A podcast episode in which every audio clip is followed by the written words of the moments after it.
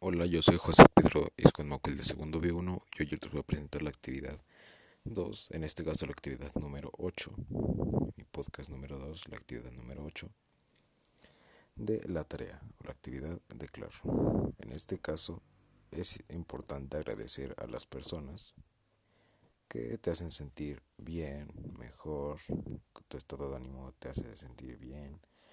Cuando estás triste, esas personas debes agradecer porque te hacen sentir feliz, con muchas ganas de estar en el día con ellos.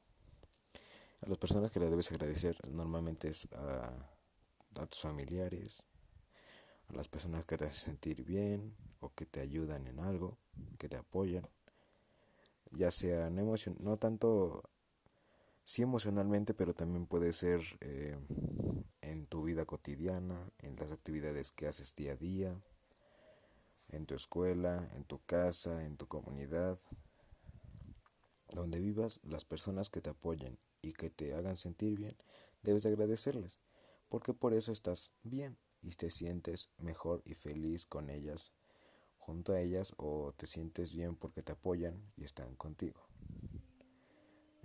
y eh, en la actividad decía que deberíamos de dejar tres gracias a las personas o gracias a las personas que deseamos, por ejemplo, yo me ayuda mucho mi mamá, me hace muy feliz, ella me ayuda con mis tareas y en el día a día podemos estar juntos y nos divertimos mucho. Yo también eh, le agradezco a mi hermano que me ayuda mucho en mi estado emocional. Él siempre está muy feliz y pues como está pequeño, yo juego con él y jugamos los dos y nos divertimos mucho.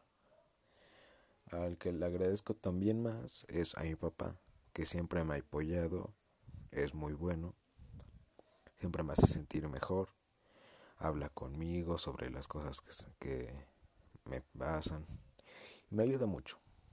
Eso espero. Y este es el final de este podcast. Espero le haya gustado y que tenga un bonito día.